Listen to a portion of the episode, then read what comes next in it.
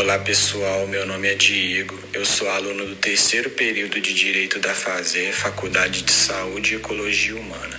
Sou do grupo 2 da Unidade Curricular de Direito Digital e vamos dar continuidade à segunda parte do livro 21 Lições para o Século XXI.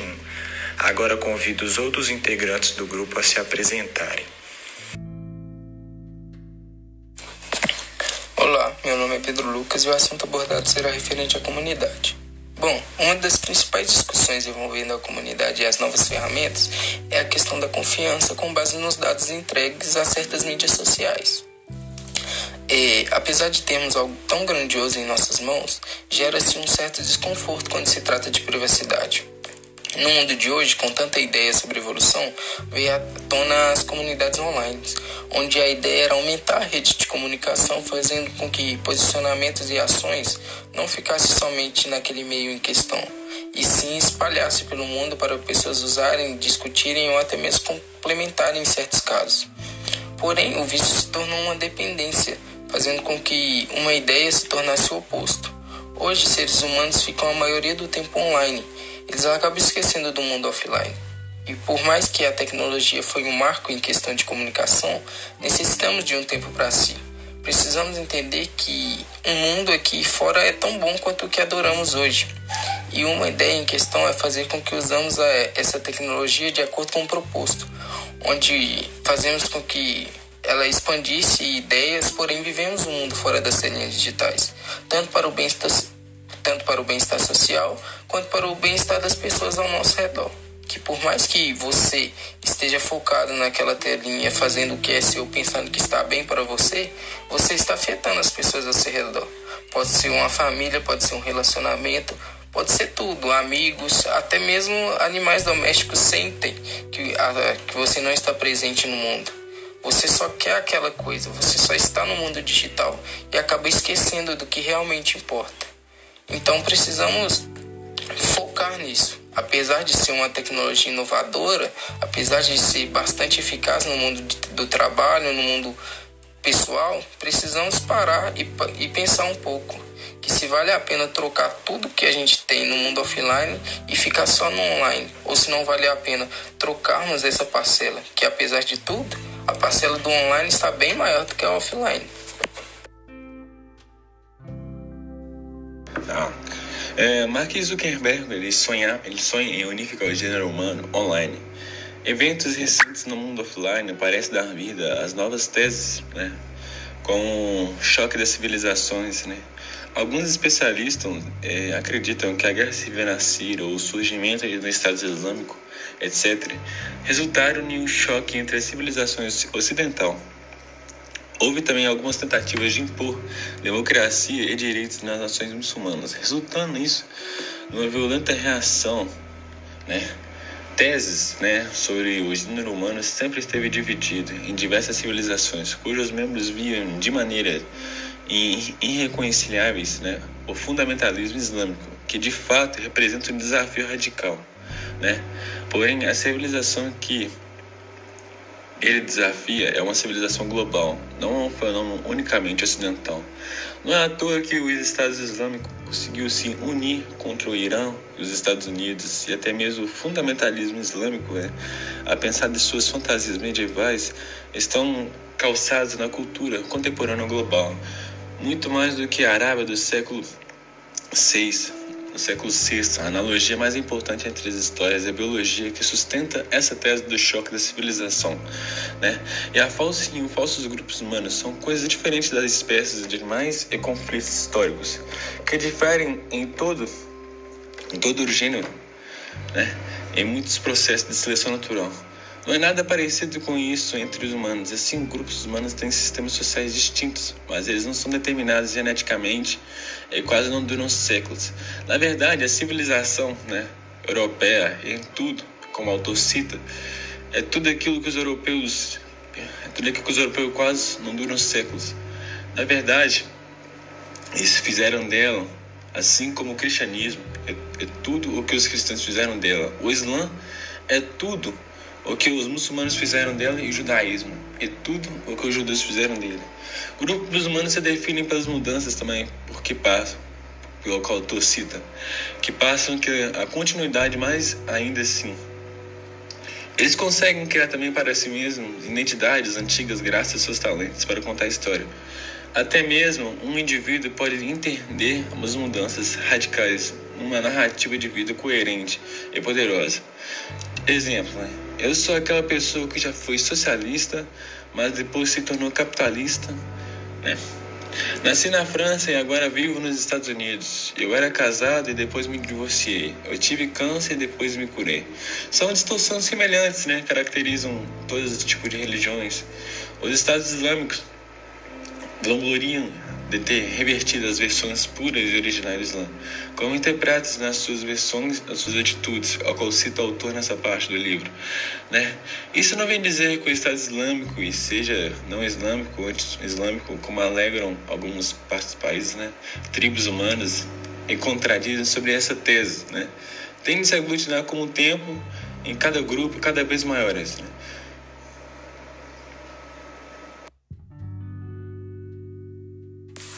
Olá, meu nome é Daiane Santos e vamos falar sobre nacionalismo. Problemas globais exigem respostas globais. Seguindo o pensamento do autor, hoje somos uma só família. Com a globalização, unificamos todos os povos em um único gênero humano. Porém, os mesmos que consolidam essa união andam se fechando para trás de seus portões e trazendo de volta os valores do nacionalismo. Humanos sempre tiveram o poder de desenvolver sentimentos por seus semelhantes, por seu grupo, por sua tribo. O sentimento de pertencimento gera a necessidade de proteção, mas o que pode ser inato ao ser humano resume-se a grupos pequenos, onde todos se conhecem se comunicam. A globalização une todos os povos, mas ao mesmo tempo não é capaz de criar vínculos de afeto entre os homens diferentes de diferentes partes do mundo. Somos semelhantes até que ponto? O nacionalismo é importante para o ser humano, uma vez que este enxerga a necessidade de colaborar, a necessidade de lealdade, de dever para com os seus. Sem o nacionalismo, segundo o autor, viveríamos o caos. Harari ainda exemplifica seu argumento apontando países como a Alemanha, a Suíça, a Suécia, que são países prósperos e liberais, diferente de países sem fortes conexões nacionais, como o Afeganistão e a Somália, que são financeiramente falidos. O nacionalismo encontra barreiras muitas vezes quando há excessos, quando levantadas bandeiras extremistas, onde a nação se torna suprema, superior a tudo e a todos os outros. O nacionalismo se une à violência e, com a expansão militar, todo confronto se torna mundial. Assim, o mundo já se viu envolvido em uma provável guerra nuclear no futuro próximo. Até que neste ponto, de tanta estranheza, trouxe um despertar para um problema global que exigia uma solução global. Assim como as tribos que se uniam para dominar o rio Nilo, situação narrada pelo autor no início do capítulo, ele faz uma analogia aos momentos posteriores da humanidade, onde as nações precisavam de união para derrotar o que seria o final de todos. O autor faz uma referência ao momento político de Lyndon B. Johnson, que durante sua campanha política nos Estados Unidos enfatizou as frases devemos ou amar uns aos outros ou morrer. E associou essa frase à outra: faça amor, não faça guerra. E assim, após a Guerra Fria, o ideal de globalização parecia ser um meio reversível para a política internacional. O que não era previsto é que o sistema capitalista deixaria todos aflitos com questões de política interna, saúde, educação e segurança. Isso fez com que voltassem o foco para dentro de sua nação, do seu país. O nacionalismo mais uma vez ganha força e se mostra necessário. Rússia e Estados Unidos estão mais uma vez em constante corrida nuclear, enquanto uns brigam para dominar a arma mais letal da humanidade, outros são ignorados ao falar de imigração, economia e paz. Do passado até aqui, foi muito árduo o trabalho de tentar se manter o mínimo de conflito através de diálogos, sem uso de força acerbada e desumana. E a maior preocupação nos dias de hoje é como manter essas conexões para salvaguardar o futuro da humanidade diante de uma possível disputa de forças. O desafio nuclear formou um novo modo de consciência onde o homem se viu capaz de exercer sua tolerância para sua própria sobrevivência. Talvez nem estivesse pensando no próximo, apenas em si mesmo, vai saber. Além das questões da guerra nuclear, Harari fala sobre desafios políticos que nós humanos devemos enfrentar no momento atual, a qual ele denomina o colapso ecológico. A falta de planejamento e posicionamento efetivo quanto a estas questões faz com que cada vez mais fuja das nossas mãos meios de equilibrarmos as contas entre a degradação e a recuperação ambiental. Hoje, em proporções desequilibradas e em desfavor do meio ambiente e, consequentemente, a qualquer ser vivo. Como diz o autor, ao contrário de uma guerra nuclear, a mudança climática é uma realidade presente, não é algo aberto à negociação, ou se faz por bem, ou colheremos consequências terríveis a curto e longo prazo. O autor ressalta que este é mais um tema a qual o nacionalismo está presente e ignora a necessidade da globalização. Ser uma superpotência é nacional, mas o ambiente é de todos e nesse quesito, não há um pensamento voltado à coletividade. Ao que parece, é um verdadeiro cada um por si. Ao mesmo tempo, o autor descreve o desafio tecnológico, onde encontramos um cenário um tanto assustador. Se pensarmos que através do fechamento de fronteiras físicas, a digital está sempre aberta, compartilhando seus pensamentos ideológicos e ditatoriais. A biotecnologia, junto à tecnologia da informação, e inteligência artificial criarão moldes futuros que provavelmente o homem desenvolva em grande escala sua inteligência, mas perca vínculos com a sua consciência. E se pensarmos nas superpotências, elas estão pensando a longo prazo o que será da consciência humana? Olá, pessoal. Meu nome é Patrick e nesse episódio eu vou conversar com vocês um pouco sobre o tema religião abordado no livro 21 lições para o século 21. A religião é vista como parte de problemas sociais atuais. Deus agora serve à nação. No passado, vários segmentos da sociedade, como ciência e medicina, estavam nas mãos das figuras religiosas, o que dava ao Deus, ou aos deuses de um determinado povo, o bônus e o ônus de tudo o que acontecia naquela localidade. Com o afastamento de grande parte da sociedade deste modelo, o avanço foi inevitável, levando a todos a aderirem aos conhecimentos adquiridos. Os livros sagrados de várias religiões hoje são inaplicáveis em conceitos econômicos, tecnológicos e científicos. Um líder religioso da atualidade pode de alguma forma tentar adaptar livros de séculos atrás ou de milênios atrás a teorias mais recentes sobre economia, desenvolvimento científico e tecnológico. Mas isso é inviável, tendo em vista que o mundo mudou e muito em todos os aspectos. Não seria errado dizer que dogmas religiosos podem criar verdadeiras bolhas sociais, onde pessoas de determinadas religiões tomem diferentes escolhas equivocadas mas qualquer dogma religioso do passado não se aplica à realidade atual. A religião não tem muito a contribuir com grandes debates políticos do nosso tempo. Como diz Karl Marx, ela é só um verniz. O nacionalismo religioso tem um grande papel em determinar uma hegemonia social. É mais uma forma de criar uma identidade nacional única, que tem como objetivo levar os cidadãos de uma determinada sociedade a se sentirem integrantes de algo maior. E de certa forma, essa identidade nacional se assemelha muito a uma religião.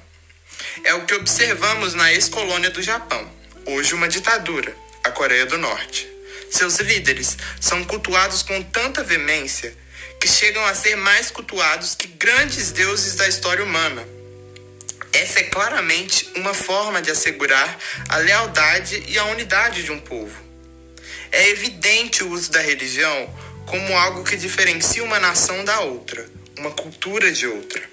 A religião no último século vem sendo usada como um mecanismo para sustentar um nacionalismo egoísta, que pensa que, ao se debruçar sobre suas crenças e seu povo, resolverão problemas que só podem ser resolvidos com cooperação global entre todas as civilizações e culturas do mundo.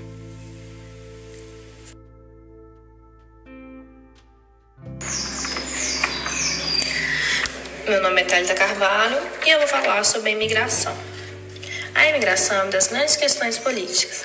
Ainda que o processo de globalização tenha permitido que nos comuniquemos com culturas de todo o planeta, a verdade é que as nações são cada vez mais isoladas. O processo de imigração, que leva milhões de pessoas a saírem do seu país em busca de uma vida melhor, está criando tensões que pode piorar ainda mais a longo prazo. A estabilidade de muitos países, sobretudo na Europa, de acordo com o autor, pode simplesmente ruir diante da incapacidade de aceitar as diferenças culturais dos imigrantes. Isso fez crescer ideias anti-imigracionistas, preconceitos e intolerância. Em muitos sentidos, isso pode ser perigoso. Esse capítulo nos traz que todas as mudanças políticas são resultados do mundo globalizado. A Harry também fala que o globalismo não é abandonar tradições ou abraçar a imigração desfreada, mas sim ter compromisso com o princípio que regula a relação entre os países. Sem cooperação global, a confiança entre as nações humanas não será capaz de lidar com os desafios do século XXI. O historiador defende que cada país precisa considerar os seus interesses globais além dos próprios.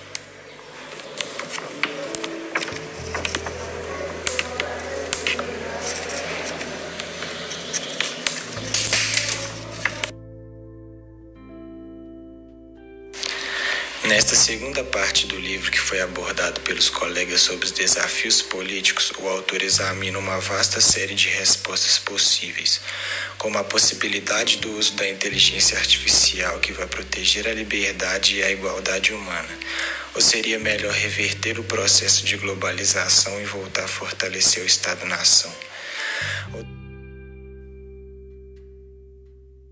Estado-nação ou devíamos retroceder e buscar esperança e sabedoria nas antigas tradições religiosas? As discordâncias políticas são intensas e esperamos você no próximo episódio para discutirmos os tópicos sobre desespero e esperança. Obrigado pela atenção e até a próxima.